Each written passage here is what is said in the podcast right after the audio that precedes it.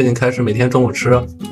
荞麦面，吃健康餐。包括大家看到我朋友圈，今天中午我开始自己在工位上煮面了，煮荞麦面。一个是重口味的东西，它可能盐分含量高，它不仅仅是碳水，盐分含量高。而像我们这种天天加班劳累的人，可能血压都有点偏高。如果你血压再高，盐分把你血压再升上去，你整个人处于一个又缺水又血压高的状态，其实那个状态很不好。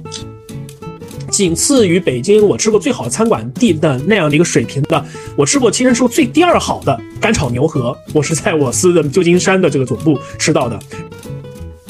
说外卖，我就想起来，我脑子里真的已经在浮现，说我的第一份工作是在，呃，那个门户网站的时候，我们当时因为，呃，我们其实很多时候又有实习生，然后我们还有一些值早班啊、晚班这样的，所以当时我们特别雇了一个阿姨。锅气就是在锅里边炒的那些个菜，当它呢被火撩的那几下的时候，就是我们经常看到的，在视频里边那大师傅呢颠勺颠得特别帅气，然后把火都撩到锅里边来了，然后翻两下火又灭了，这就是锅气。那你知道当时我吃过最好吃的午餐都是在回家吃饭上点的，就是好，欢迎大家来到职业理想第三十八期的栏目，今儿又是我们久久违的理论小饭桌。然后为什么上周没有理论小饭桌？是因为我们的文渊老师去深圳，我们美丽的深圳去游学了，所以我们三个人没有线下的聚会，然后就一直搁置到今天。其实时至今天啊，我们仍然是线上去录这期节目，因为文渊老师太深圳了，对深圳环境啊。评论很很赞，就是我看到他的朋友圈，包括他给我们私信发的东西，就是爱上了这座城市，所以他还没有回来，所以我们不能把这期拖太久了，我们就提前线上去录了。我先简单先说一下我们这个理论小饭桌，因为很多朋友可能还没听过我们的节目。然后理论小饭桌的话，是由前麦麦鱼鳞老编加小编威尔王组成的三人圆桌新栏目。三个中年人面对千千万的职场问题，希望能迸发出开脑洞的解法。每期一个话题，没有问题，自由讨论，观点没有对错，解法不是唯一。希望有一句能对你有用。那本期我们的主播呢是前麦麦老编职场人类学实验室的文渊老师，然后前领英老编。然后也是我们特别资深的职场吃饭一族的 Nora 老师，然后前领英和腾讯打工人，过气职场网红威尔王。那我们刚才也说了，Nora 老师是一个职场的吃饭的人。那我们本期的话题的话，也是围绕此而来。我们想聊的一个问题是说什么？打工人的午餐吃什么？然后这个问题的话，也是那那个文言老师当时抛出来的。那请文言老师先说一下当时自己的一些想法。对，因为我是在刚 Will 也说的哈，我在这个。最近在广州、深圳在这大湾区闲逛，简称游学。闲逛简称游学。然后呢，我就会发现说，哇，这个可能是这种旅行者的新鲜感吧。我就说，哎，广州这个路边随便吃一家餐馆都很好吃。然后我在深圳呢，会发现说，哎，深圳怎么有这么多的这种呃市民，就是这种呃市呃叫做这个呃新消费的这种市民吃的这种普通人吃的这种小餐馆，都做的很有特色，然后都连锁的很多的，就招牌也做的非常的有设计感等等的。我就觉得说，好像。怎么感觉是不是我自己在北京？因为是埋头工作哈，就忘了去享受这些呃街边美食。所以我觉得每天当时在工作的时候，每天都在为说在中午去哪里吃，然后晚上到底要不要吃，吃什么来纠结跟烦恼。所以我就发现说吃这个这是最能引起大家共鸣的话题。我还觉得聊一聊。然后最近加上又是各种各样的，大家都在思考人生方向，说哎要不要去开个餐馆？既然大家都吃的不爽的话。所以这个我觉得，听说 Will 跟 Nolan 都是这个吃方面的专家，所以我就把这个事情特地的提了出来。嗯，我这边要先跟各位听众爆个料哈，就是在我们今录这期节目之前呢，Will 真的满嘴塞着晚饭的，然后呢，他一直坚持就是说没关系没关系，我一边吃着饭，然后我闭个麦，然后我就可以，我们就可以录这期节目。然后我说不行，你必须把嘴里的饭给我嚼下去，因为因为就算你说的这一句话，我都能想象的出来，你嘴巴里面可能还塞着一块肉或者塞着团菜正在嚼着呢，所以你一定要把饭咽下去，再接着接着接着录节目。嗯。好呀，没事儿，我已经快吃完了。就是为什么早饭，可能也回到我们今天的话题。因为作为一个常年的职场人啊，我就天天中午和晚上我在食堂吃饭，我觉得食堂油特别大。然后我吃很多外卖的话，也觉得它油特别大。然后我发现我可能最近开始长胖了。我是个天天健身的人啊，我开始长胖了，所以我最近开始每天中午吃。荞麦面吃健康餐，包括大家看到我朋友圈，今天中午我开始自己在工位上煮面了，煮荞麦面。对，就可能要回到今天的刚才那老师 Q 这个问题，就是那个职场人中午到底吃什么？要不我觉得我们开头先聊一个问题，就是三位两位老师，你们能聊下你们可能这段时间中午的职场的午餐是怎么吃的吗？那我先来吧，呃，因为老师先来吧，魏老师最近最近的口腹非常的幸福啊。对我，我最近的吃什么？我觉得最近吃什么，我我最近在吃一个特别叫特别就是吃百吃不厌的，就是这个潮汕牛肉，就是牛肉把它这个涮一涮，然后去去蘸酱吃这种方式吃，我觉得特别的新鲜。这个我觉得是让我百吃不厌。就是这可能这也不是换口味，就我现在越来越从那种很重口味的东西中解脱出来，要去吃一些这个所所谓的这个食物原本的味味道。而且我发现很重要的一点，很重要的一点就是。当你不吃这些重口味的时候，你的工作的时候精力会变好，这是我很神奇的一点啊。但后来我想一下，这里面的科学原理在哪些？一个是重口味的东西，它可能盐分含量高，它不仅仅是碳水，盐分含量高。而像我们这种天天加班劳累的人，可能血压都有点偏高。如果你血压再高，盐分把你血压再升上去，你整个人处于一个又缺水又血压高的状态，其实那个状态很不好。所以我就现在开始走这种低盐，然后啊追求这个。鲜美的这个路线，但是这我不知道这个好日子能持续多久啊！因为我一想到说，如果要上班的话，你很可能就是我们，因为我连续两份工作都是中午有那个所谓的这个预制，不是预制菜啊，就是这个配餐公司的这个配送的这个这个盒饭。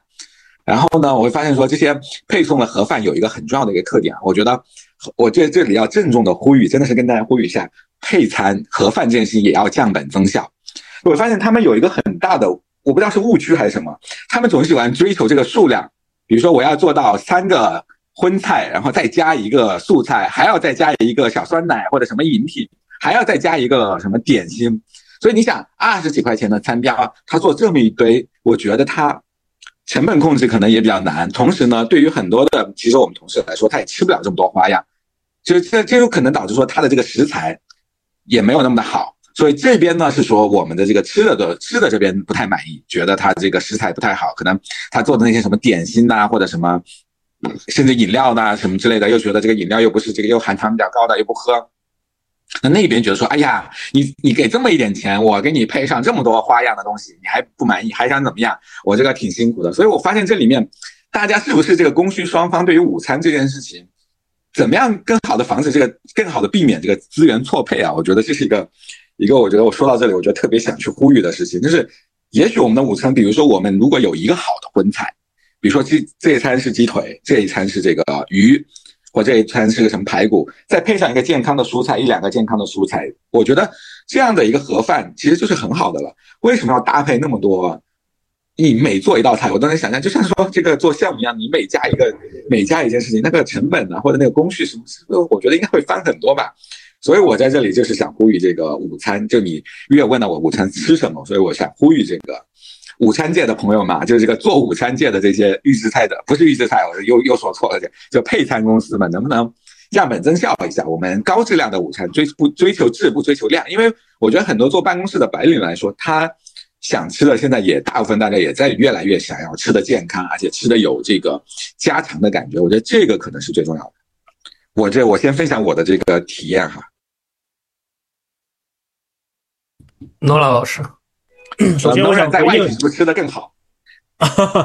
呃，先回答文员老师刚才这个问题哈。对我司的食堂这么说吧，就是以我这种对生活的要求，这种这对生活要求的这种水平来说，我司的食堂没有什么好挑剔的，并不是说它很完美，并不是说它每一顿饭都是玉宇琼浆，然后那个山珍海味特别好吃，而是因为就是觉得说它第一。呃，很早就为我们考虑好了，就是说要专门在公司开设一个食堂，而且这里有个小背景要介绍给大家，就是我司有食堂，但是呢，我们的公司其实规模没有像一些个互联网大厂一样那么的大。然后呢，可能人数最多的时候，北京一个办公室是三百来号人，但是呢，公司依然为这三百来号人专门设置了一个一层的一个，就是一楼的一个大厅这样的一个食堂，然后同时它还可以作为多功能厅。然后呢，中午的话，它是标准其实是挺挺挺。挺就是一直一以贯之的这样的一个标准，基本上是有三个荤菜，然后呢加三个素菜。同时呢，它还有一些别的一些东西，比如说有主食，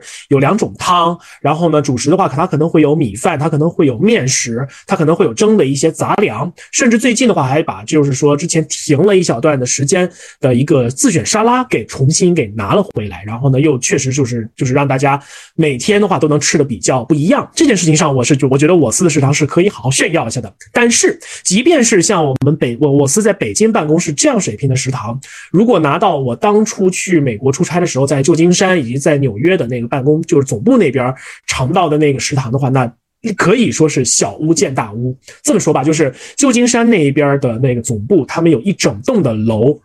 然后它是一整一整层都是楼做食堂是吗？不不不，一整栋的办公楼，然后呢，当中有一整层都是食堂，然后呢，每一个食堂都有现做现炒现烤的东西。比如说，我记得当时我在旧金山出培训的时候，出差两周时间，一周的话，那一周我基本上中午的午饭没有一天是重样的。然后呢，有各国的风味，比如说有墨西哥的，有欧洲的，然后欧洲还有可能还有东欧甚至南欧的不同的风味，甚至还有一些个俄式的东。欧的这样的一些风味，当然肯定也少不了一些个东亚的，尤其是中餐以及东南亚的一些个吃法。比如说我在那边吃到了，可能是仅次于北京我吃过最好的餐馆地的那样的一个水平的，我吃过亲身吃过最第二好的。干炒牛河，我是在我司的旧金山的这个总部吃到的。然后呢，我是看着那个师傅猛火快炒炒出来的。我当时就有一种非常恍惚的感觉，我到底是出国在培训，还是说我此刻正身处于某一个广东的某一个明档的这样的一个食堂那个地方，正在拿着小牌小号牌等着我叫好的那一份啊干炒牛河，非常的香，非常的好吃。那比如说其他的，比如说像墨西哥的鸡肉卷啊，然后玉米片配沙沙沙的，还有比如说像意大利面啊，有披萨，这这些都都。自然是是不在话下。其实呢，就是在硅谷当中的话，有一个传说，就是说吃遍了所有互联网公司，可能只有我司的食堂是最好吃的。就是说，不管怎么样，不管这个公司的业务是怎么样的变化，但它永远都是有这样食堂的一个一个传说流淌流传在民间。对，就是这个样子的。然后。这个地方我可能要稍稍稍稍稍的，就是就着文渊老师刚才说的盒饭这一个话题，好，我提出一点点小小的一个 challenge 挑战，并不是说我反对文渊老师刚才提出观点，就是说啊，盒饭的这种公司跟着小炒做做做这种那种包餐的这种公司应该降本增效，应该去好好调整一下配餐，做好一个主食一个主主菜外带上两到三样营养健康的素菜，这样就可以了。这里有个很重要的一个问题，在这个地方就是叫做消费者的心理是怎么一个样子的。我们可以想象一下，我们可以站在一个普通的这样的一个上班族的这个视角上面，不管就是说，比如说贵司之前的这个盒饭是要跟员工收钱，还是说公司就包了大家这一顿饭？如果说这一个盒饭里边只有一个荤菜，不收钱，好，那么这一个盒饭里边，比如说一荤两素或者是三素，当我们看到这个一荤里边只有一块，只有一一种肉菜，剩下全是素菜，比如说一个大鸡腿。剩下的三样都是绿叶菜的时候，其实我们就有的时候内心是会打鼓的。我们会认为就是说，哎，为什么都什么年代了？我叫一个外卖，很有可能就是三个菜当中，很有可能是一个是纯荤的，一个是半荤半素的，一个是纯素的。然后我主食还这样，你想这样那样的一些个选择，我会觉得说这个公司给到给到我的这样的一个包餐的这个标准，其实还没有高到一定的程度。那这个的话，其实是会给行政造成一种无形的这样的一种压力，在那样的一个地方。然后呢，第二个就是说，其实这个可能也。没有冒犯的意思啊，但是其实中国人的这个骨子里边，这个基因当中，其实是对于饥饿，还有对于这种食粮食的这个不丰富，一是有非常强烈的切骨之痛的，在历史上。第二个，我们到了就是。最近的这二三十年、三四十年时间，经济飞速发展的这样的一个阶段，我们其实对于这样的一个饮食方面的这样的一些个追求，其实还是保持了一个比较高的这样的一种需求了。更何况饮食本身就是东亚文化，包括中国的文化当中非常重要的这样的一个一个部分。当我们就是说对于中午的晚午饭相对来说是比较看重的，比如说早上忙碌的一个上午，想吃一顿稍微差不多的。饭来犒劳一下自己的时候，发现盒饭当中只有一个鸡腿加几个素菜，很有可能不管是包餐的人，还是说安排大家吃饭的这个行政的人，都会觉得说，不管怎么着都好像不太够意思，不太说得过去这一个量。那大那么于是就是说，在包餐或者是在选择在谈这样的一个就是菜单的时候，也许大家就会有这样的一个商讨，要不然我们来两个荤菜等等这样子。当然，大多数的荤菜是这个样子，大多大多数的荤菜如果是两个的时候啊，据我观察的一些个公司的盒饭，一般第一个荤菜。都会是无论如何怎样都会很受欢迎的，比如说鸡腿，比如说呃炸鳕鱼，或者是比如说咖喱。但是呢，第二个荤菜相对而言肯定会逊色的比较多，比如说会是带着比较多辣椒的，对，它会是带着比较多辣椒的青椒炒肉丝儿，或者是比如说一些个炖的比较老，然后呢吃也不是不吃也不是食之无味弃之可惜的排骨，或者是牛肉或者是羊肉等等这样子的。然后呢这一块其实。罗岩老师，你会不会觉得，其实哪怕是这样的一种荤菜的方式，它其实也是一种降本增效的一种方式？就是一种荤菜肯定是贵一些，一种荤菜肯定是便宜一些的。但是呢，重点就是，不管我吃得下吃不下，大多数人都会认为说我的盒饭里得有这一口，不然我就觉得今天的午饭我没吃够。嗯，但我我这里要声明一下，我说的降本增效不是说降低这个餐的标准啊。比如说我的意思就是说，在比如说同样是是三十块三十块的一个盒饭，那这个时候我们把这个钱花在不要去做个什么配一个这个点心配各种东西上面，它在它核心的几个主菜上面，它把它做的好吃一点，那。其余的，比如说他可能因为，比如我我经历过，我我们前前司的那个那个那个呃餐食，它是有好多个菜可以选的。它那样的一个午餐标准的二三十的午餐标准，它能够给你做一个自助，所以你就会越选吧，你就会觉得说越这个你做的太丰富了。这个我我就我就替那边在算账，我说啊，他这么那他肯定他在这个菜的质量上要打折扣，所以我就说其实是降低减这这也有点像哈我们。所以我用降本增效这个词，就有点像公司的业务，说我们要降低这个业务线，减少业务线，降低减少菜的品类，增提升这个菜的质量、口感跟质量。比如说它的食材，我不知道这种听起来会不会这个这个这个对大家有吸引力啊？比如说这个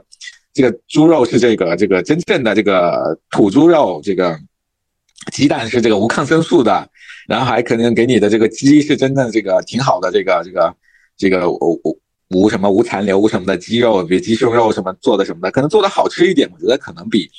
比这个做的多更重要。我是这个，我想强调这个。对，其实我觉得文阳老师你说这块可能是买方市场、卖方市场的问题吧，就是就是比如刚刚诺兰老师说的，就是在领食堂，那其实领食堂一是说。你不用花钱去吃饭，然后公司的话其实是以那个做这个食堂为标杆的。就刚刚老师说的，就可能中国的食堂已经是最不好的。但你知道，当时领英是有一个外国人，他做全球的一个巡视的，他会监督全球各地食堂，一是规模，二说你食材新鲜度。包括当时 LinkedIn 的那个食堂的主厨是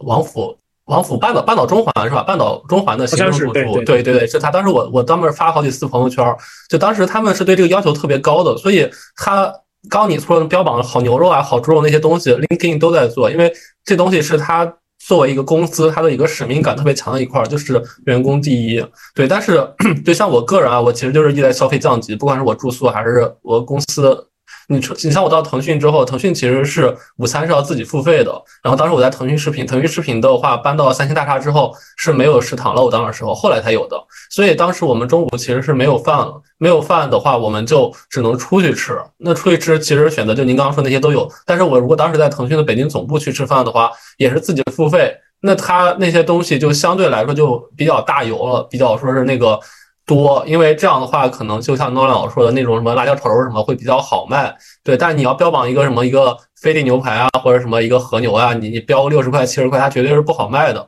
对你，比如我在我现在这个公司就更特殊了，我现在这个公司是有自己食堂，但是也是要付钱的。我现在这个公司的食堂东西其实挺贵的，然后它的食材就比较一般，甚至我看它有一些鱼长得特别大，就回忆起了我我的母校。我们学校当时化学池子里经常养一些特别肥的鱼，我们都怕它端上餐桌，所以，所以我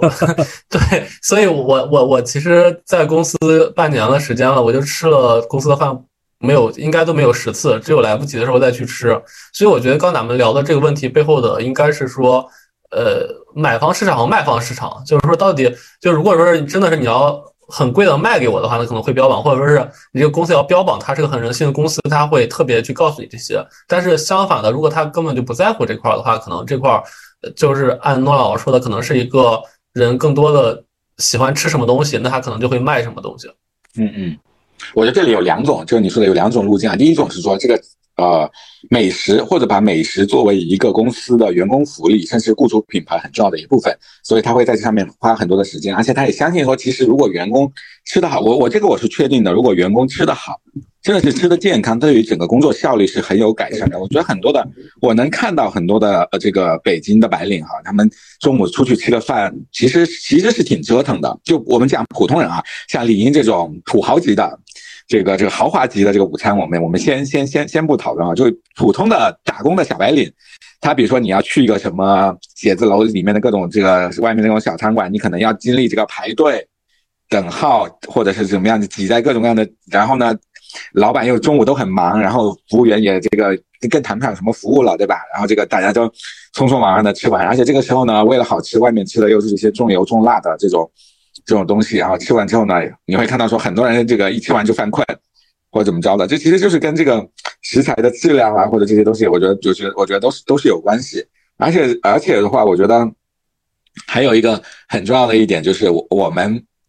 对于在在吃这件这件事情上面，刚 Will 提到说，哎，这是不是一个买方市场或者卖方市场？能不能让专业的公司来这里面，他既赚到钱，又能够去提供更好的、比现在更好的吃的？我觉得这道这个有没有可能在现在这种条件下，是不是现在这个时候，如果说这个只有说交给土豪公司，或者说公司把这个作为一项慈善，或作为一个福利来做，这个才能吃到好的？有没有可能它是一个市场化运作的时候，它同样能让大家吃到更好吃的午餐？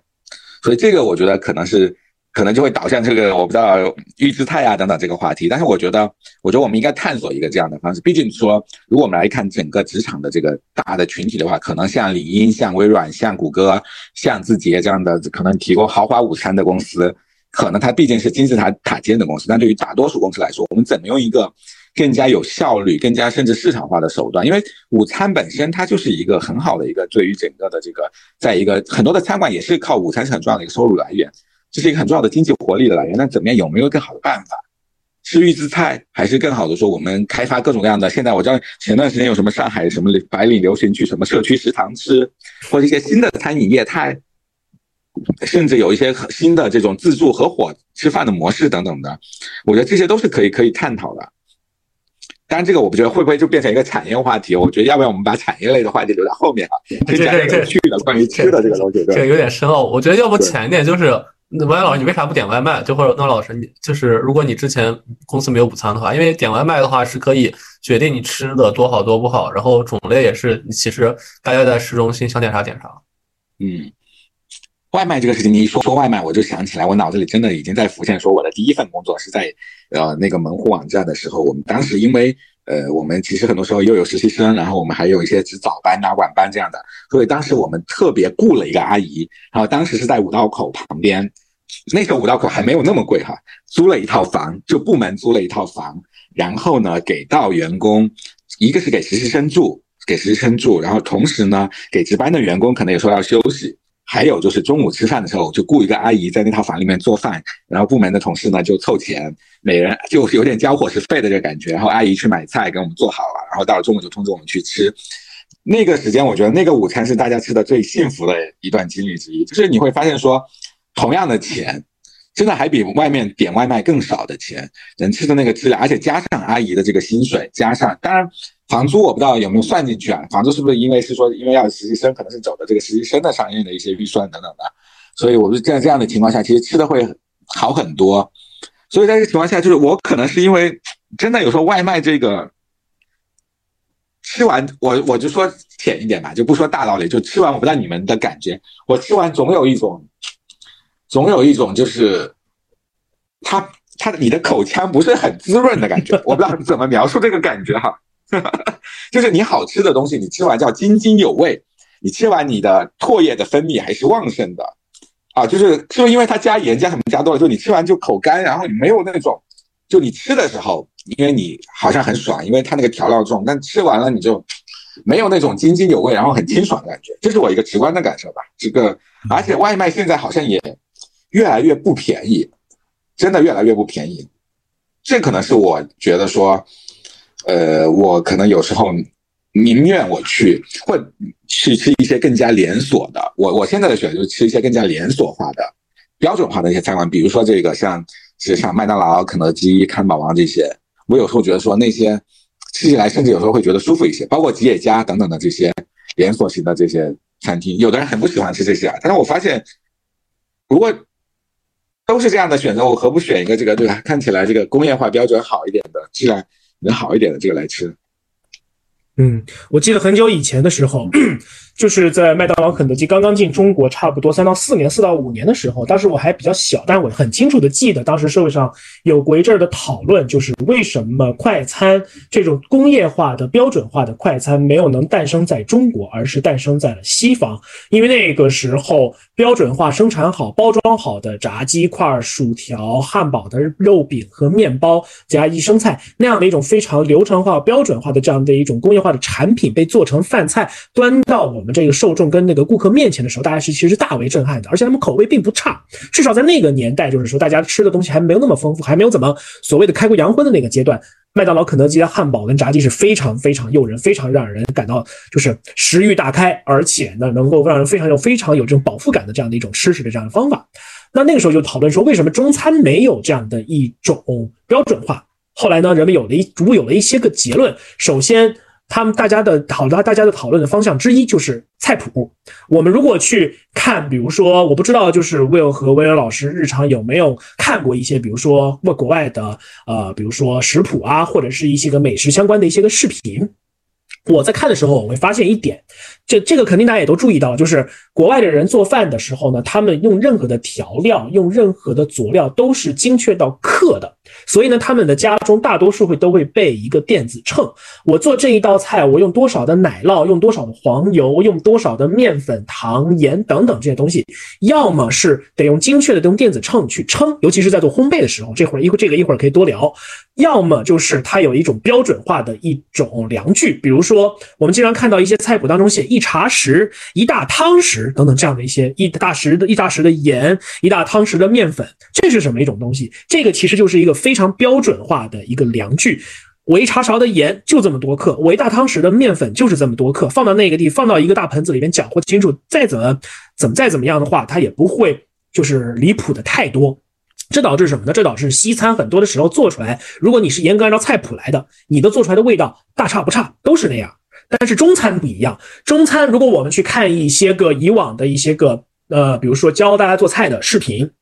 我记得。小的时候，九十年代初期的时候，那个时候在家里边研究做吃的东西是一个很流行的事儿，因为那个时候因为菜篮子工程刚刚起步，然后呢，逐步的大家饭桌上的这种选择，尤其是副食方面的选择，蔬菜、水果、肉类、鱼类、海鲜等等的选择开始逐步多起来，大家又逐步富起来，他们去想，大家就需要学这种东西。然后那个时候呢，我记得是上海电视台拍了一组就是中国名菜的这样的一个视频，然后请了全国各地。包括做鲁菜的、做淮扬菜、做闽菜、做点心、甜品，特别厉害那些老师傅们对着镜头做那些菜。然后这些菜有一个共同，做菜的这些视频有个共同的特征，很多的时候都是调料放多少呢？少许的盐，少许的酱油，少许的香醋，少许的香油。对，然后呢，当这一整部片子充斥着少许、适量、适度，根据个人口味添加等等这些限定词的时候，这带来了什么？这带来中餐在那个阶段是很难去进行标准化的。你加一勺盐调个味道，然后加下个水淀粉勾芡这种事情都没有办法做到标准化，那工厂该怎么生产呢？对吧？但是。这么多年过去了，二十三十年过去了，我们现在往下一看，忽然间发现，就像维维老师刚才不断的提 Q 到的一个关键词一样，预制菜出现了。这些个预制菜工厂里边大规模的生产线式的生产出来，那些个炒做菜的这些个师傅，从那些个扎着围裙、戴着大白帽子，然后呢红案白案切菜刀工特别漂亮那些大师傅们，逐步变成了机器。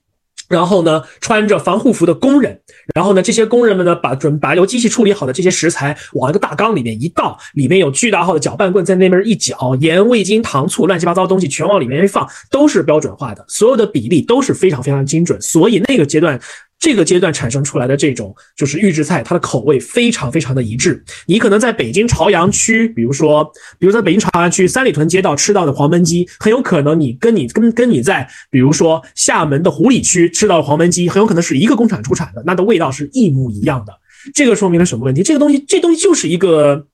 这就是一个经济发展的这样这样的一个一个一个必然会导致的这样的一个一个结果。大多数的东西，甚至说很多的东西，都可以流程化，都可以流水线化、标准化的去生产。它的质量其实，其实我的观点是，这个预制菜，只要这个工厂是证照齐全、定期接受检查、定期接受检测，而且拿到了这样的一些个验证之后，那么他们产出来的东西其实是健康的，他们产出来的东西是其实是可以吃的。他们产出来的东西，在你吃第一次的时候，你甚至会有些哎。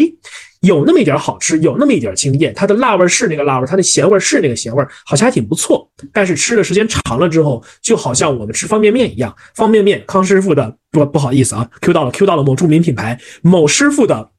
红烧牛肉面，永远都是那个味道。你吃一次两次可以，可以忆苦思甜，但你天天吃，你恶心吗？那当然肯定也没法一直吃下去了。这个我觉得我不知道能不能部分的回答魏老师刚才的问题。嗯，这个是不是就你说的这个没有锅气啊？就是是是读锅啊，那个是说锅气吧？对，我不知道是 这个在在在粤菜的这个 又是一个玄学。嗯，对对。所以锅气这个东西，嗯。对锅气这个东西其实特别好解释，我讲白了，我就快速跟大家解释一下什么叫锅气。锅气就是在锅里边炒的那些个菜，当它呢被火撩的那几下的时候，就是我们经常看到的，在视频里边那大师傅们颠勺颠的特别帅气，然后把火都撩到锅里边来了，然后翻两下火又灭了，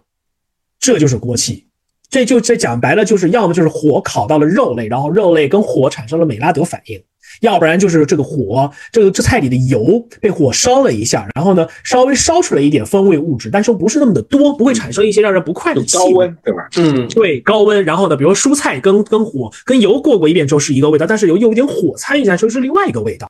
就是这个意思。锅气是什么东西？锅气是火跟油跟肉跟菜共同产共同产生的一种独特的这种味道，它是这道菜由人一锅一锅小锅炒制出来的唯一的证明。哎，老师们，但但我想问一下，就是你外卖和堂食为什么就是菜名一样，我吃起来感觉不一样？就真的里面的料放的不一样，还是说是外卖里放了一些额外的油呀或什么保质？你是说外卖好吃一些，还是堂食好吃？当然好，堂食好吃点了。对，会会不会是因为外卖它，因为它上桌以后，它可能它不能马上端给你，对，这个运输的过程，很多东西可能凉了，或者是。形态有变化对，所以那个之外其实都一样，是吗？因为我知道麦当劳、肯德基肯定就是外卖和堂食都一样，因为它本来都是纸包着。但是可能像有的饭店，它可能外卖就会便宜很多，但是堂食反而还贵，然后吃起来感觉也是不一样的。那这个会不会它就是专门做的外卖的一些品类？它就是为外卖而做的一些，甚至是一些预制菜或者什么之类的。因为因为我有段时间，我可能在腾讯期间，我一直不太吃外卖，都是和朋友去街上去找一些吃的啊，就可能就是甚至一碗面也也是街上去找，就是因为我老感觉吃外卖好像油是比在堂食时候吃的要多的，就可能心理作用吧。我觉得这个不一定是心理作用，我觉得更有可能是。从最好在最好的这种情况之下的话，就像韦老师说的那样，一道菜出锅到你上桌，你堂食的时候可能出锅到上桌顶多不会超过五分钟时间。如果算上人很多，服务员忙不过来状况，顶多不会超过五分钟时间出锅到你嘴里。但是呢，当它是外卖的时候，最快最快也要半个小时送到你嘴边。那么其实，在这个半小个小时过程当中，一温度是会改变的。第二，它所处的这个环境，它有可能从一个瓷盘子转换到了一个塑料饭盒里边，然后塑料饭盒又是封闭着的，盖在这个里边的，它的热气儿散不出去，它很有可能要它，比如说刚刚出锅的这种，对，比如说比如说刚刚出锅的一种油炸的一些个食材，它呢其实是要晾着的，它不能够一直一个在一个封闭的盒子里面长时间待着，否则的话，它散出的水汽会把表面已经焦化的那一层东西，那一层那一层，比如说不管是土豆啊，还是说肉啊之类的，它会变重新变软，那口感就差了非常非常的多。然后呢，在一些不太好的一些个场景当中呢，因为我们众所周知，外卖很多时候是要拼价格的。然后抛开比如说平台给到这些外卖的做外卖这些饭店它的一些个补贴、一些个红包诸如此类的之外，其实外卖的这些个饭店他们在外卖的时候，他们也得考虑到，就是说我必须要去适应外卖单独单个订单它的客单价其实是要低于甚至远低于堂食的这样的一个价格的。那么在这种情况底下的话，要么有的人就是要么有的饭店他就会通过。别的方式，一些合理的方式来降本增效。比如说，我原先我就原先只做一个做堂食，又做外卖。后来我发现堂食人不多，外卖更赚钱，那我可能就把堂食停了。我这一个大厨房，我就只做外卖，然后小外卖小哥拎了就走，没有一个人坐着吃。要不然，在一些比较不太好的一些状况，他就有可能会区别对待，这是这也这也是有可能的。但是呢，还是那句话，我没有证据，我只能猜测。对，因为就像我之前我们节目里有一个叫个鸭子的创始人，刚刚跟他聊的也是说，如果你做纯堂食的话，就是一是翻台率什么的各种影响，而且是疫情影响啊，各种自然环境影响都会很大。但是如果你去做成一个更偏外卖的品牌的话，你整个的所有的很多特别重的事情都会省略掉。包括咱们看现在，其实你在美团上点外卖或者饿了么点外卖，很多的店就是你觉得它那个 logo 也挺精致，里面的菜看着拍的照片也挺好看，但是我会下自觉的去看。说是商家那个页儿，如果商家它显示在某个地儿没有照片的话，那它就是一个线下没有店铺，就是一个纯作坊的一个店。但是这个其实现在我点外卖，基本上百分之七十的店都是这样的一个店啊，然后它反而会赚更多的钱，因为它流水会更高，然后它也不用去租一个门店啊特别贵的地儿，可能在一个就是隐蔽的地儿去做饭就行了。对我当时，因为我住的地方在离望京比较近嘛，然后望京某个。呃，商业中商业区的地下一层跟地下二层，我是当时去去那边一个去那边一个很著名的超市的时候停车，然后去那超市路过过那样的一个地方，然后呢，我注意到这里边有很多就是专门做这种外卖的档口的这种店，它的特征就是第一，它地方小，很有可能一个店的话，它尺寸也就是一也就是日常半个的 Seven Eleven 这样的这样的一个便利店的这样的一个面积。第二个呢，它的这个窗基本上是玻璃门、玻璃窗，但是呢，很多地方会蒙上这种磨砂的玻璃纸。第三个，基本上你只能看到一到两个人在店里忙里忙外，然后第四个，它的那个招牌一般来说不会经过任何的设计。我见到过一两家店，就是拿着最便宜的打印纸，巨大号的字写着“叉叉叉档口在此”，然后呢，窗旁边有个小窗户，然后呢，可能比如说这个档口的当天的这样的一个就做饭的这个师傅，就把这个饭菜包包包好了，往那儿一放，喊。美团多少多少多少号，饿了么多少多少多少号，然后美团饿了么师傅过来拿，拎了就走，跟这个师傅跟这个饭店的老板也没有任何的这样的一个一个一个交流。这个其实在我看来的话，我先不对它的比如说品质或者是安全做任何的这样的一个一个评判。但是这种地方，首先以我的标准，它肯定已经不能够叫做饭馆了，它顶多只能叫做一个生产食物的小作坊。嗯，我觉得，我觉得，那文杰老师说。对，我觉得这个很重要的一点啊，就是我刚听你们说这些，我有一个很重要的感慨，我就说很重要，就是叫做各各各得其所，分满足不同层次的需求很重要。就是我们比如说我们去做一个快餐，或者做一个满足大多数人可能午餐，它要首先它解决是这个午餐的营养饱腹这些问题的时候，我们我觉得可能是一个工业化生产的快餐连锁的这种是最好的方式。然后当这个时候你再要想去多美味的时候。我觉得你就要考虑多掏钱，或者是说你有这个这个餐馆这个做更加有有有个人风味、有定制风味的等等的这些。现在我觉得变成有一些我们是不是要的太多了？就是我们既想要这个满足呃廉价物美价廉，又要满足风味需求等等这些，我觉得可能这里面就所有的就是我们老说命运所有的礼物都是标好的价格。当一个东西它既要又要还要的时候，它一定在某个方面是有问题的，只是你看不到。对，我宁愿选择那些，他就光明正大的说，我这个就是解决你的营养健康的问题，然后我这个，然后而且快速那个的那个能够快速的这个上菜等等的标准化生产，然后等我你真的要吃有风味的，或者是这个私厨定制的等等的，那就是这些所谓的这个好的餐馆，真的是说餐馆，我觉得我们我们可能把餐厅或者是快餐还有很多东西都。混杂在一起讨论了，或者是很多时候我们觉得这些东西就是应该分开的，它是满足不同的需求的，这样的一些这个这个这个餐厅。对，而而而且其实刚我们说到主要是时间距离问题。如果一个白领啊，或者说一个不考虑钱的人，他中午是有时间的话，他永远可以去吃一些特别好的饭店。点外卖肯定就是因为没时间了，然后你公司的食堂又不能满足你的需求。当年有一个 A P P 其实是试图解决这个问题，它叫回家吃饭，不知道两位老师知道吗？对，我知道他是我的一个前司前同事的朋友的创业项目。对他就是着急，就是相当于 O to O 吧，应该相当于就是把那个在家里去那个没事干的一些年轻人或者一些老年人号集起来，他们去做饭，然后他们自己去把饭送给离他比较近的工作的人，就是工作的人可以在上面点餐，就每个人都变成了一个小作坊。但后来这个公司。火不了了，是因为它的食品安全许可证或者食品相关的东西，国家是没法去过的，它质检可能会很容易出问题。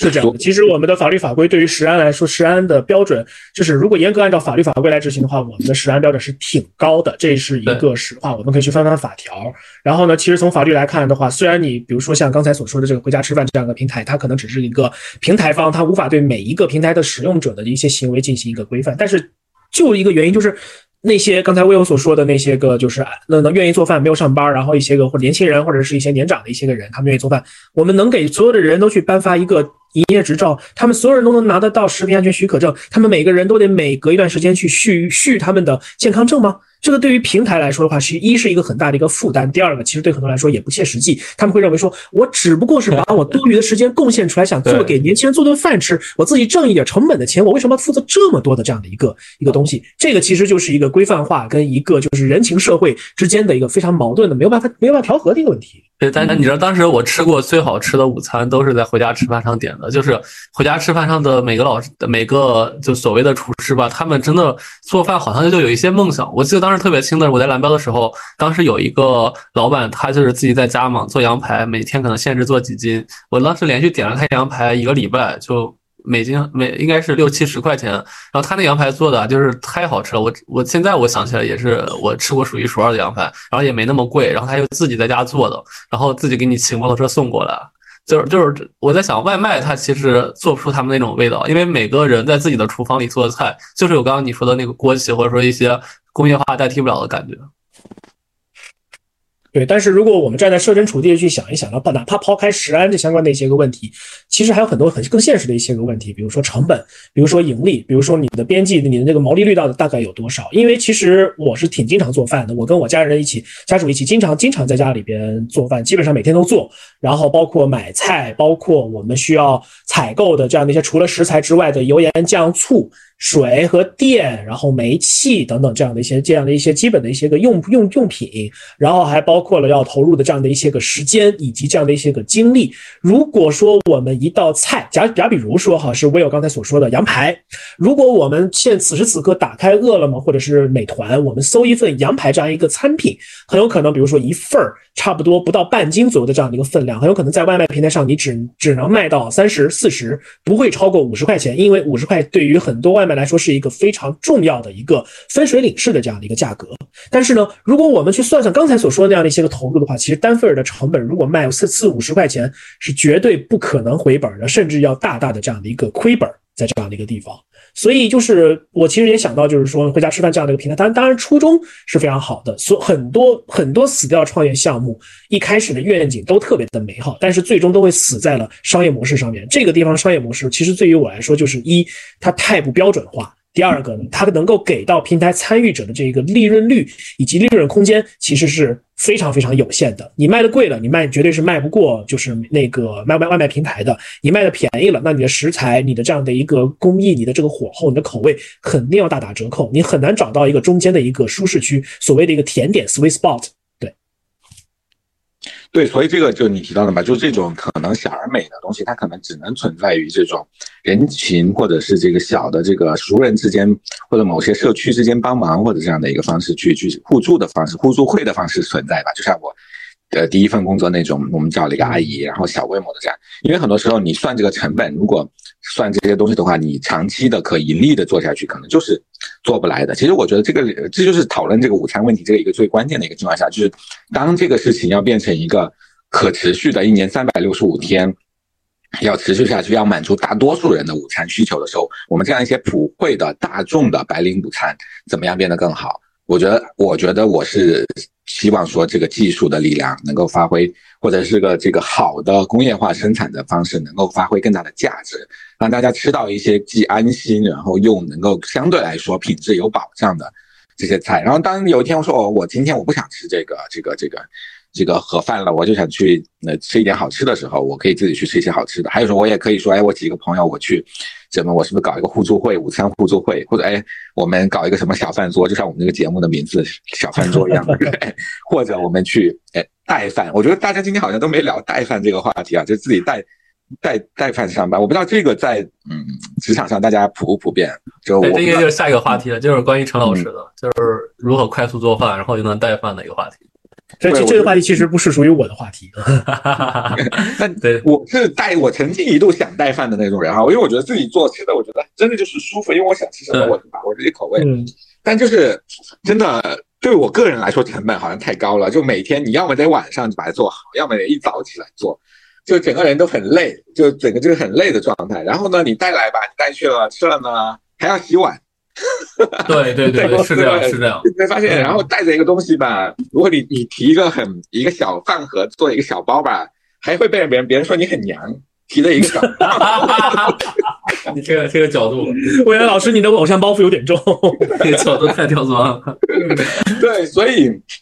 就是。就是那我就带饭上，我看到我看到很多，尤其男同事，的确带饭的少一些。当然，家有这个，可能家里有人帮忙做饭呢，比如说父母在，或者有的是他的可能另外一半伴侣他不上班，可能会给他做的这种，会带的比较多。但一般我觉得要么就在减肥期的，好像在我经历的职场里面，带饭的都是少数派。我不知道你们的是什么样一个情况，很少，不多。因为我司毕竟是有午餐的午餐的公司，对。对，包括我前一份工作其实也是也是一个事业单位嘛，然后它本身当年就是在早些年的时候，它可以包负责你从摇篮到坟墓的这样的一个单位，所以它食堂这件事情属于基本操作。虽然后来当我就是在这个在这原来那个单位工作的时候，食堂也逐步逐步的就是市场化了，然后包括比如说原先是不要钱，后来呢每个月给你发几百块钱的饭补打到你卡上，你先吃，吃完不够的话你得自己去充钱。等等这样的一些操作，但它至少是有这样的一个食堂在那边的，做的饭呢，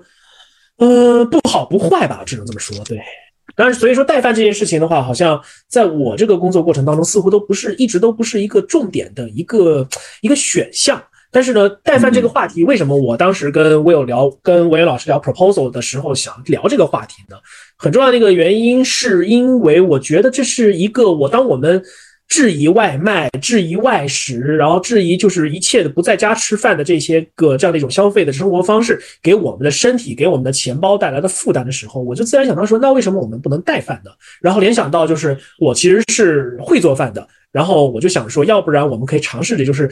就是在这个小饭桌上，我们就聊聊看，说带饭这件事情，我们可以验证一下。第一。它到底可不可行？第二，可行它不可行的话，它原因在什么地方？因为这个东西呢，它是涉及到一个个人的一个生活方式跟生活节奏的。第三个，如果我们评估完了之后说这个事情带饭这件事情其实是可行的。那有什么样的一些个方式能够让这件事情呢？它的难度相对的进行有所降低，让它的痛苦程度也有所降低，让它变成一件至少是让你觉得说对于你是有正面反馈跟正面价值的一些事情，而不是成为你的生活负担，成为你的社交负担，最终成为你的经济负担。那这个其实就非常非常得不偿失了。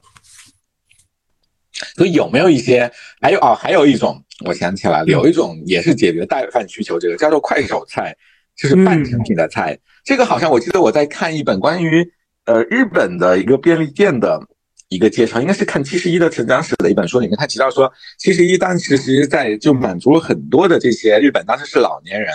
他要做饭，但是他又不太麻烦，这种他就所以有这样的一些半成品的饭，我觉得这个会不会是一个将来会是一个很有意思或者很大的一个？当然我没做过市场调研啊，一个很重要的一个就是我。提供一个半成品，让你而且是比较相对来说质量有保证的半成品，让你那个很快的能够做成，这个可能也是一个，也是一种解决这个是不是解决这个餐饮问题的一个方式。但好像这个没有火起来哈，那说明是不是市场目前还是不太接受这个？哎，最近半半呃半制菜或者那个快快快速快手菜，其实还挺多的公司在做的，像美团，像一些很多大的平台也都在做。但可能确实它更多的还是一些家庭的场景，或者说是一些非。办公场地的场景，因为大家那时候可能想做饭，顺便就会买。就比如我周末我想做饭，我看那个美团上有一些像什么鱼香肉丝啊啥的，直接买回来一炒就完了。但是我上班的时候，我不会想说是我晚上买一个快手菜，直接一做，第二天带过去。嗯，对对，因为它这个说白了就是这种预制菜，呃，这种半成品的这种东西，呃，它其实就是它相当于是什么呢？它相当于是做饭，它这一整个环节。当中的一部分的这一个环节，给你进行了简化，并且进行了商业化的这样的一种运作，取代了原先需要由我们个人来进行负担的这一部分的时间成本。当然，你需要付出一些额外的一些个经济成本来达拿拿达到这样的一个方便程度。但是呢，其实对于很多都市人，尤其是一二线的这种上班族而言的话，我自己会个人认为，就是说，其实这种半成品的菜是替我节省了烹饪过程当中最为繁琐的一个环节，那就是采购、分类以及备菜。这三个环节其实就是，其实是所有的人都就是，哪怕是我此刻不用上班，我想在家里做一顿好吃的，然后啊犒劳一下自己，犒劳一下家人，我也会觉得说买菜、洗菜、择菜，然后再加上预再加上备菜，是件极其麻烦的事情。对，我其实特别其实炒很快。我就希望就是一盘的东西歘往锅里一放，然后我在那边表演一番，表演一番颠勺，然后然后四舍五入一番锅气，有了之后上桌了，大家就开开心心的吃了。但是，但是就是你还是还是得要依赖于商业跟工业的这个手段来达成这样的一个目标。如果你想要省掉这一部分这部分的精力的话，其其实刚刚两位老师聊那个带饭这件事儿，我是有经历的，是因为我当时中间在腾讯的时候，中午饭大家基本上不会在公司吃，就是当时西格玛的食堂。就不知道两位老师可能也知道，就基本上不会有人去吃的。对，然后餐厅的话没有饭，但是我我当时我看到的就带饭的朋友分两类，一类是健身的男生啊，就是很自律的男生，一般上一般都不会说吃外面的饭，或者说点外卖的，大家都会自己去做，煮个青菜啊，或者煮个鸡蛋啊，做一些牛肉白人饭是吗？对对对，因为那东西确实别人做不了，包括你也不信任别人去做，尤其是一些可能有健身强需求的人。那第二类呢，其实就是很多的女生，那很多女生她们其实相对工作时间没那么长的女生啊，就是家庭的呃家庭的也有，就工作时间没那么长，女生一般都会合租。合租的话，你知道当两三个女生一块合租的时候，大家平常的生活方式就会有一起做饭这一项。他们会享受一起做饭这个过程，然后做完一大锅，大家一人带一盒带到公司，很多都是这样的女生，要不就是一个家庭，就像陈老师和家人一样，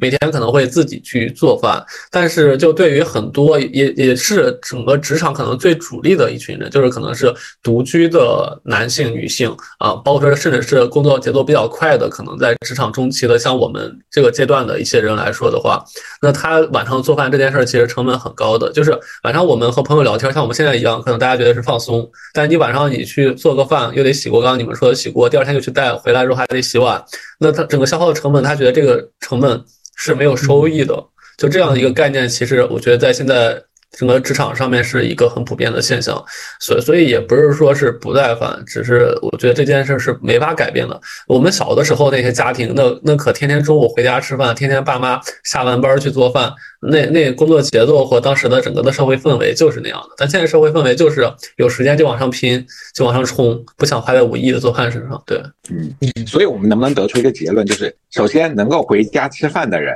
都是这个生活幸福度高的，然后能有底气带饭，天天带饭的人，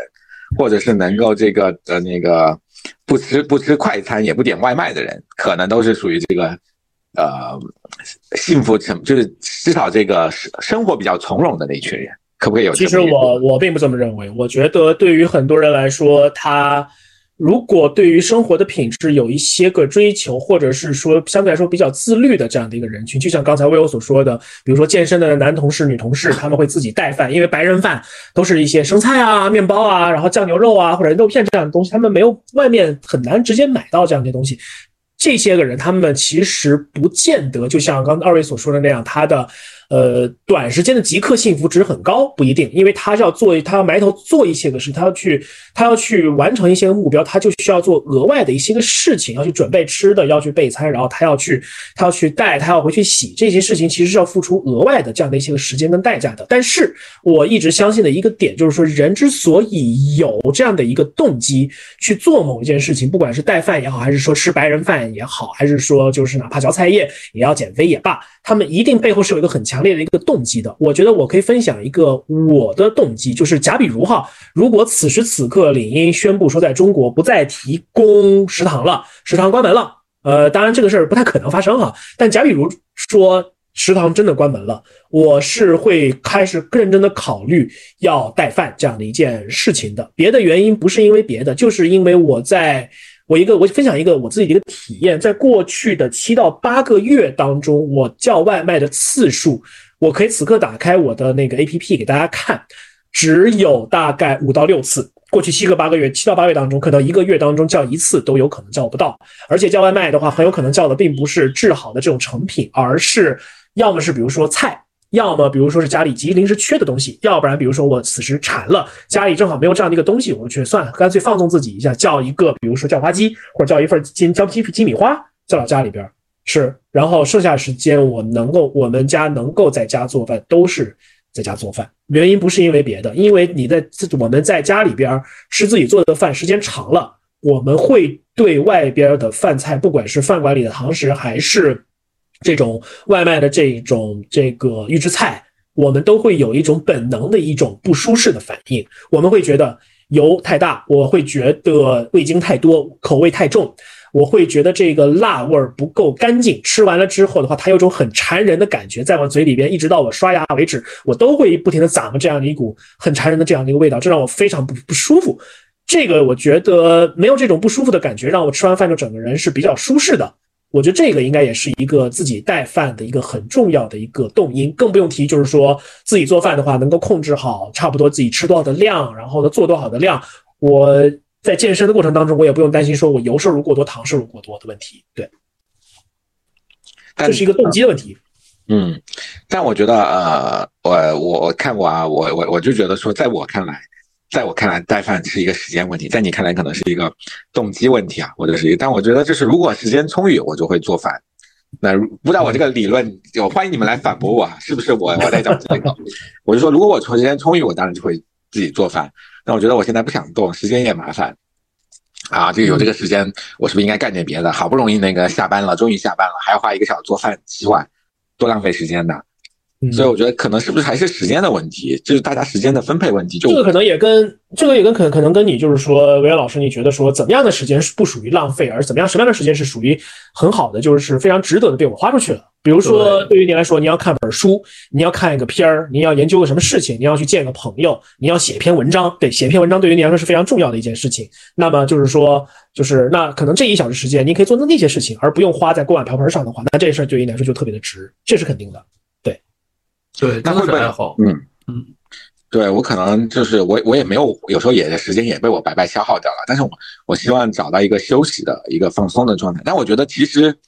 的确有时候做饭。做饭，我不知道你们做饭最享受的是什么哈？我觉得做饭有时候真的也是一种享受，但的确这个有时候备菜的过程是最 最最不享受的。对，炒的过程是一个对洗碗过程也不享受。对，我觉得其实做饭最让我讨厌的一个就是把，比如说我刚买回来了一袋子青菜，然后那个青菜很新鲜。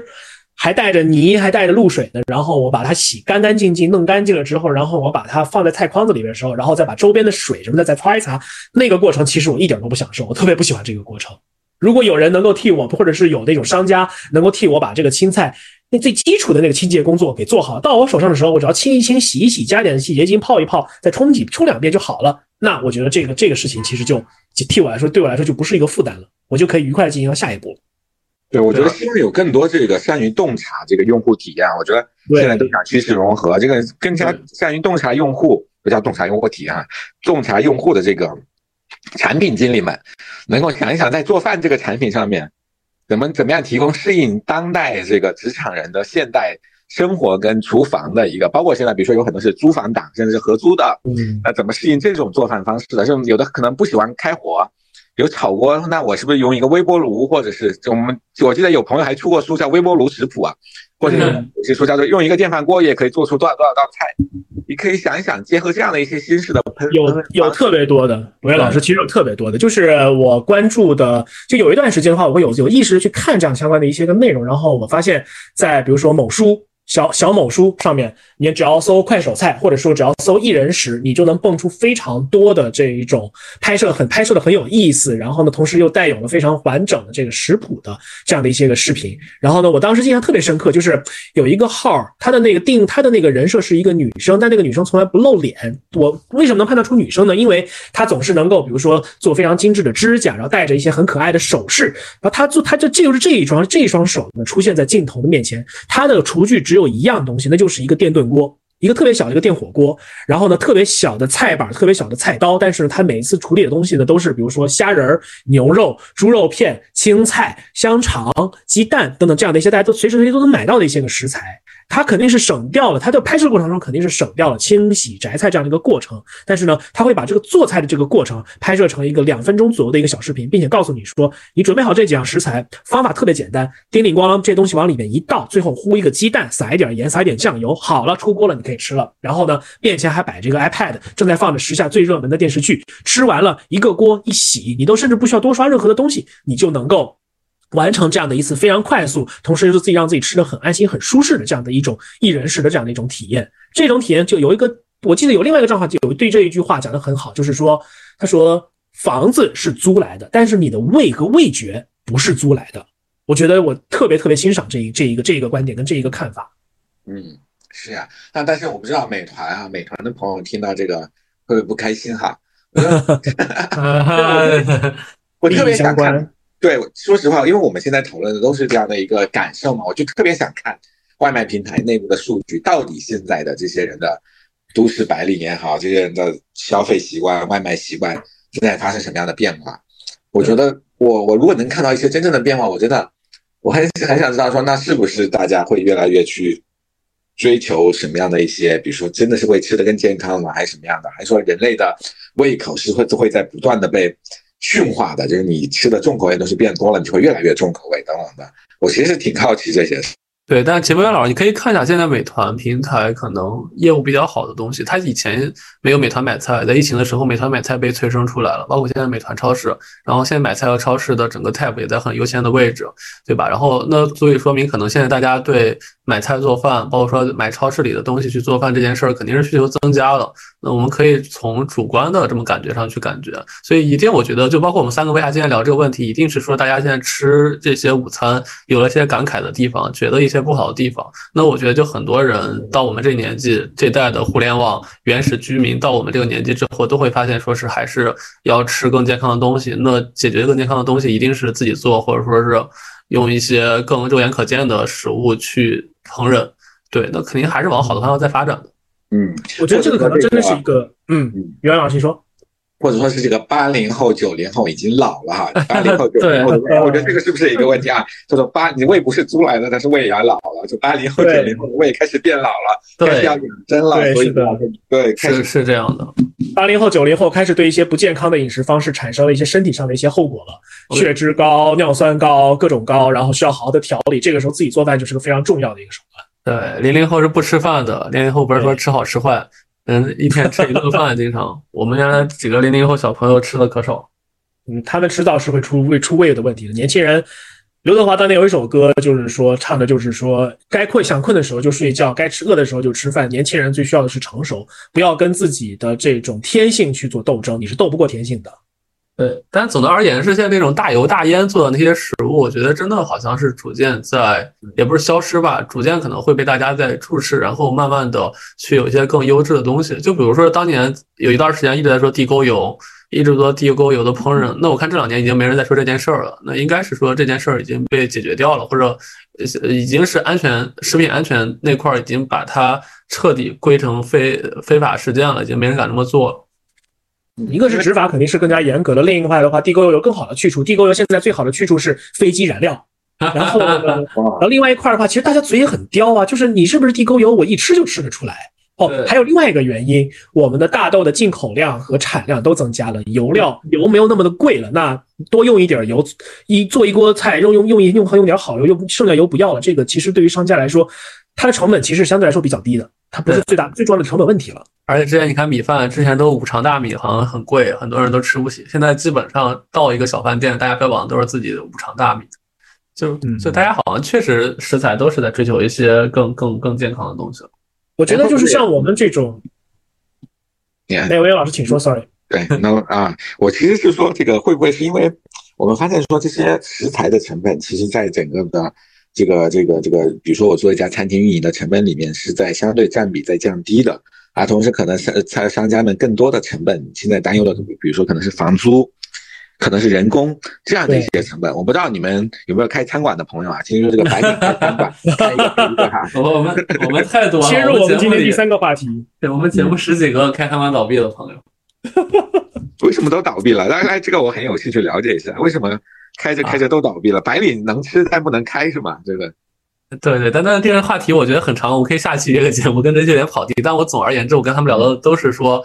你想开餐馆是一一回事儿，开餐馆是另一回事儿。就品控呀，包括说是刚我说翻台率啊，包括说是你跟您刚刚所谓的现实的房租问题，以及说是实在的人真的有多少人来来的问题，最后都会变成很困扰他们的问题。然后大部分倒闭都是在疫情期间，那最直接的就是他们可能没有向外卖平台转型，然后线下成本又太高，对。然后我我那些朋友还真的都不是说是没有客人，好像都是因为在疫情期间被迫关掉了，然后就倒了。百分之八十的人都是这样的。有些当时餐馆还挺火的，他们的。嗯，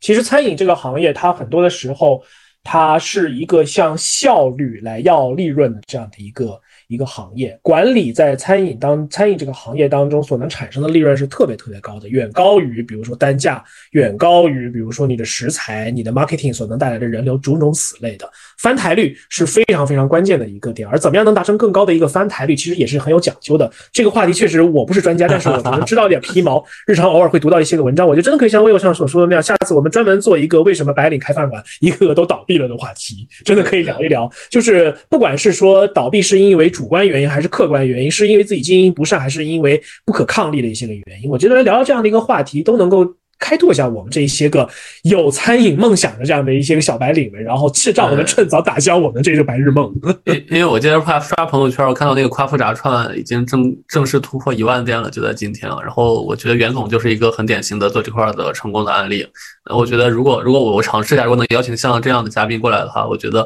大家对餐饮的一些疑虑可能会有比较深刻的一些认知，因为他是从做西少爷的联合创始人到做夸父炸串，两个不管翻台率还是说一个产品形态。都是不一样的，然后两个都做成了。其实，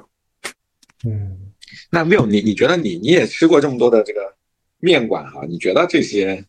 真的我看对，你觉得这个面条是不是其实是一个最好标准化的一个，也是不要最好吧，挺好标准化的一个呃一个一个中餐的一个品类了，对吧？对对对对，很好标准化，包括什么牛肉面啊什么东西，其实很难做做的难吃，说实话。嗯，那你能够你你觉得预制菜做的这个面条跟？真的是所谓的不一样，不一样，不一样是吧？我特别好奇它的，因为我是作为一个这个中部人哈，我对面条这个我实在研究不够，所以我特别想以这个为例子请教一下你，这个预制菜跟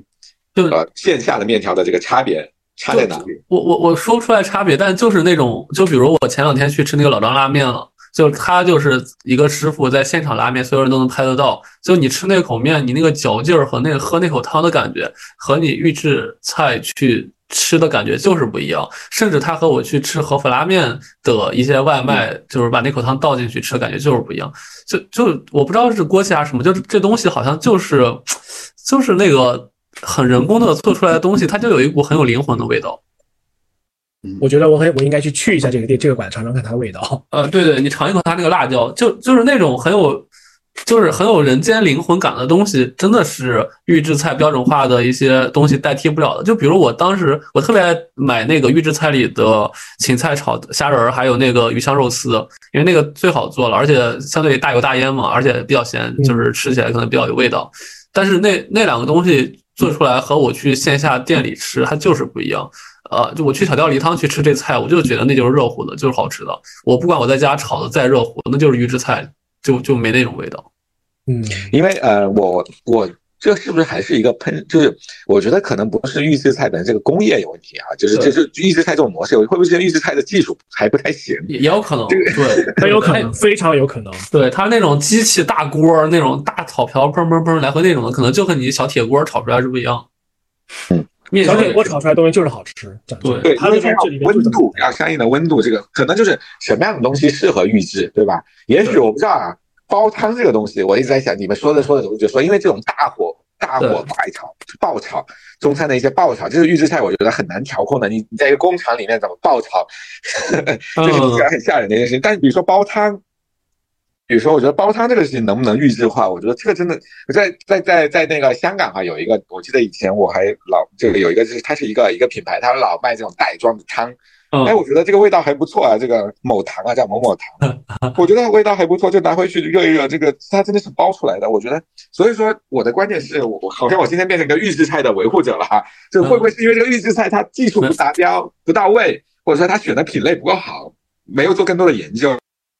我觉得这个地方可以 call back 一下我们很久很久以前聊过的 AI 的一个问题，也就是说，我们可以把 AI 和这个预制菜的这一个工艺跟工厂去做一个联系。AI 干的是什么事儿呢？AI 干的事儿是把原先先人们所有说过的话、写过的文字全部都进行一遍学习，然后从然后基于一个统计学方面的一个基本的一个原理，并且去猜测它下一个字儿应该冒出什么字儿来，从而来组成一句完整的这一句话。这一句话一定会非常的完美，非常的逻辑严密，不会出任何的错误。但他就是没有人情味儿，他就是不如那些个会犯错误，然后呢感情有很多的漏洞的这样的一个普通的人写出来的那种有情感的这样的一句文案来的好。同理可得，就是其实预制菜。它的点就在于说，它把比如说加多少的调料，什么样的一些食材，用什么样的一个温度，什么样的一个火候，在什么样一个环境当中去煮出来，它煮出来的那一锅汤。然后呢，但是呢，小锅熬出来那一锅汤，它差别在什么地方呢？它差别就在于，第一，你用的那口锅很有可能就不是一个标准化，每天都洗得干干净净的一个大的不锈钢的大桶，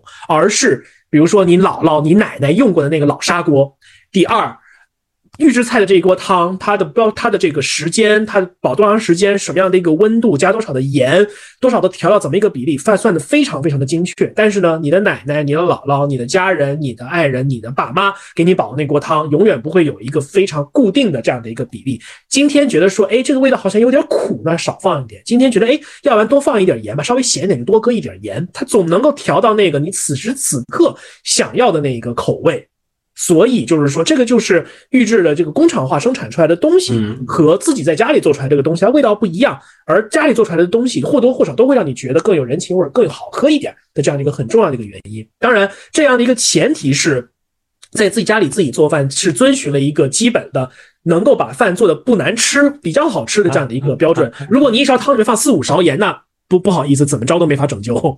对对对，而而且而且我其实刚才一直说预制菜没有线下做的好吃，但我还是想一个观点啊，就预制菜是好吃的，它只是没有那么好吃。而且在大家现在时间有限的情况下，包括我像我自己什么葱姜蒜，我不可能一下买一堆，绝对会放坏的。预制菜一定是个很好的很好的选项。对，而且我这边其实想特别想问二位一个问题哈，就是假比如说哈。未来出现了一种跟猫粮、狗粮一样的东西，它成一个颗粒状，然后它是一个粉红色或者是红色的一个小药片儿。你知道它吃了吃进肚子里的、吃进嘴里的时候，没有特别强烈的某种味道，它可能是淡淡的肉香、淡淡的蔬菜水果的香味儿。然后呢，它这一种颗粒状的物品能够满足你一整天的对营养的需求。然后呢，可能比如说我需求稍微多一点，我一天吃两片、三片，或者是我每每顿饭吃两片。我需求低一点的时候，可能一顿饭就吃一片，怎么着都能吃得饱饱的，营养一切都满足。有这样的一种东西，如果真的存在的话，你们是更愿意吃这个，还是更愿意吃预制菜，或者是炒菜，或者是自己家里做？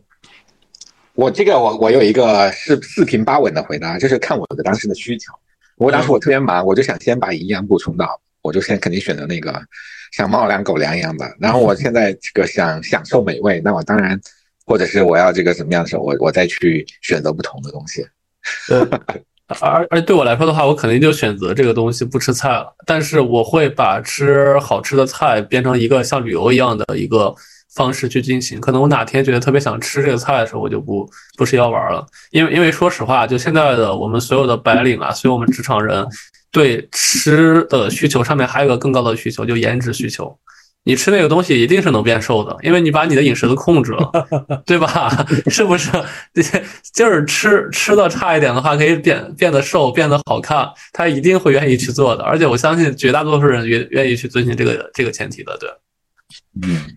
嗯。其实我觉得文渊老师刚才的一个回答就是说，看我当时的心情，当下心情到底需要怎么样一种东西，我会选择吃这个还是吃别的这个东西。我觉得预制菜也好，然后外面的外外面的堂食也罢，外普通的外卖也罢，自己在家做饭也罢，这其实都是不同的这样的一个选项。无非就是说每一个选项都有它的一个优势和这样的一个一个劣势。我是一个非常相对来说比较坚定，但是一点都不排斥预制菜的这样的一个自己做饭的那一派。因为我其实今天可能节目时间关系，我没有时间来分享别的一些东西，比如说你怎么样提。提高你自己做饭的一个效率，怎么样快速去备菜，让你更加无痛苦的去准备好明天吃的一个东西，并且能够快速的去收拾。你应该准备哪哪一些的这样的一些个装备是你必备的，哪一些个装备你是可以完全不用去看、不用去买、不用去交智商税的这样的一些个分享。但是好像今天好像没有太多时间去讲这一点，讲这样的一些个观点了。其实我觉得就是预制菜也好，外卖也好，它每一个场景，它它的这个些产品符合你不同的这样的一个场景跟不同情况下的一个需求。当我觉得我实在是不知道该吃什么，但我今天就必须得。吃点东西的时候，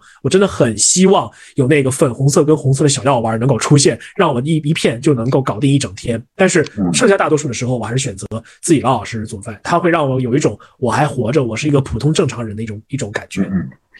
对，我觉得你说的这最后那几句特别好，就是在吃饭，这是让你觉得，就我觉得吃饭本身这件事情，我们吃饭不仅仅是为了满足自己的营养的需求，首先吃饭过程中带来的愉悦感、快乐感。就是让你觉得你活着也好，或对吧？你生活的乐趣所在，而且吃饭还是一个很重要的一个社交手段。一个你在你在，就我为什么说不鼓励大家，对吧？老是天天在家点外卖，就是你要走出去，你在餐馆里跟人社交也好，你跟人去打交道，你看到这个活色，这个这个烟火沸腾的人啊，这个那个词怎么说来着？这个烟，这个这个这个这个市井的生活的时候，你你的整个视觉、听觉，你的感官都是被打开的，这样子你才能够真正享受这个生活。包裹在这个餐桌上的生活给你的乐趣。所以我觉得这个是很重要的一个。我觉得为什么说，呃，我们我在我们在职场上，当我们面对工作这个时候，可能有时候我们就是要快速简单的解决营养问题。但是我觉得，在更多的时候，当我们如果能把餐厅，把很多时候忙完工作时候的那个吃饭，变成一个对生活的享受，这样各司其职。我觉得，也许我们把吃呃午餐的效率提高一点，然后我们就可以少加一些班。我提出一个。这个理想的一个状态，就是我们少加一些班，我们的晚餐，我们更多的时候，或者我们当我们想跟朋友聚会吃午餐的时候，我们反而能吃得更尽兴。就我们希望科技的进步也好，技术的进步也好，能够带给我们更高效的处理职业上的事情，然后把更多的时间留给生活，这是一个我觉得特别理想的状态啊。当然，我也特别想听多人讲说你怎么去更好效率的备菜，这个我觉得还是特别想学的。你可以开一个课程。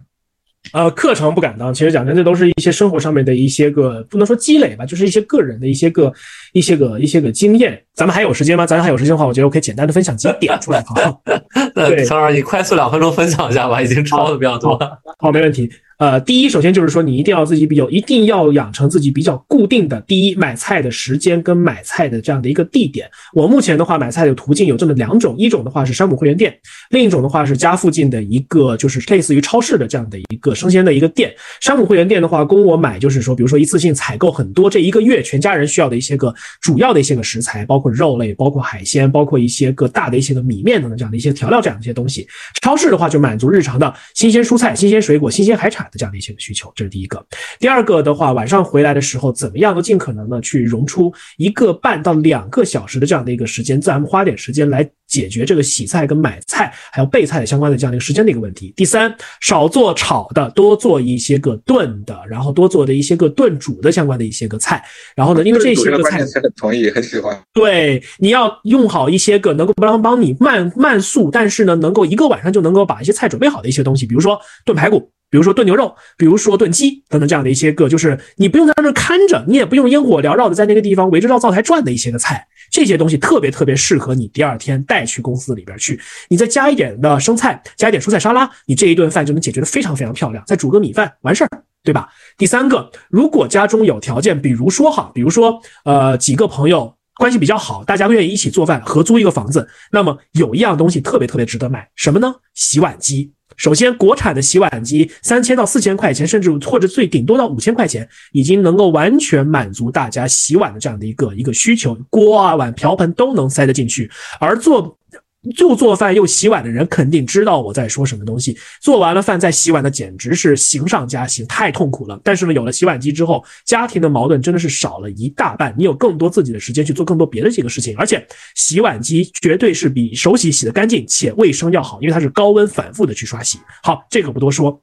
第四个小家电一定要非常谨慎的去选择。第一，不要去选择一些特别特别网红的一些个东西。第二个，不是说所有的网红东西都不可以选，但是一定要贴合你自己的生活习惯。你习惯每一天都喝一杯热水，热水里边一定要有味道。那么，比如说养生壶就是一个非常好的一个选择。你可以煮苹果水、煮梨水、煮比如说红豆薏米水。但是如果你没有这一个习惯的话，你不如花点钱买一个好的电饭煲，因为好的电饭煲哪怕是便宜的米煮出来的米饭，也比你买的很贵。的米，但是用很烂电饭煲煮出来的要好吃很多。米饭好吃，对于中国人来说特别特别的重要。最后一个就是说，那些小家电，比如说慢炖锅，特别特别强烈推荐，因为它能够替你节省很多的时间。如果你有这个时间闲工夫去琢磨的话，你可以买一个烤箱。为什么？因为烤箱也是能够替你节省时间。然后呢，你有大把的时间。饭菜在那边慢慢的做着，但是你可以在旁边看个手机、看个书、刷个视频、写点东西、学习学习之类的东西都不会耽误。好，就这几样的工具，就这几个几个步流流程跟步骤。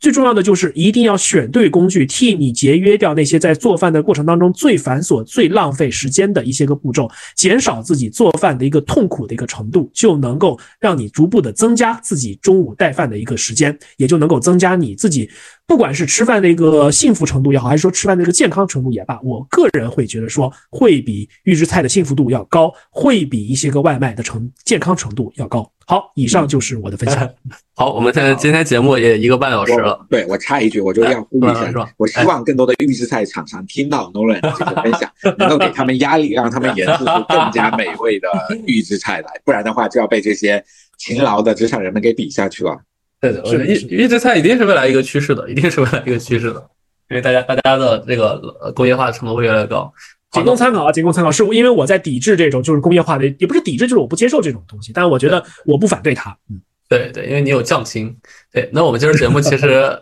穷尽了我们整个职场的午餐的所有可能性，比如说在公司吃，比如说堂食，比如说外卖，比如说做预制菜，比如从家带带饭。然后我们也是散着去聊说每个的优缺点，最后我们也是得到了 那个 Nola 老师很有用的一些做菜的一些小窍门的东西，我觉得也是特别实用的东西，那特别充实的一期。那今儿要不先到这，两位老师。嗯，都 不用总结了。为为为了完播率，我们就到这。要要不要总结？那最后 Nola 老师、文渊老师一人一句吧，总结一下。对。嗯，我觉得就是吃饭不仅仅是生，不是吃饭不仅是为了满足自己的胃口但是要分层、分分类、分呃按情况来满足。对，嗯，我永远相信人做出来的东西是比机器更有温度的。完毕。对我最后一句就是大家一定要吃好喝好，不要亏待自己。是的，无论选择什么样的方式。对，好，那谢谢大家。嗯，好，谢谢，谢谢，大家晚安。很美丽，为什么常说自己的外貌丑？或许你像我一样很胖，生活让你感到卑贱。那么当你听到这首歌的时候，选择与我共同蜕变。也许你现在很难过，也许正躺在被窝，也许你现在很迷茫，正在酒吧里坐着。也许你在工作，或者刚刚分手了。也许你在山脚下会情不自禁地哼出这首歌。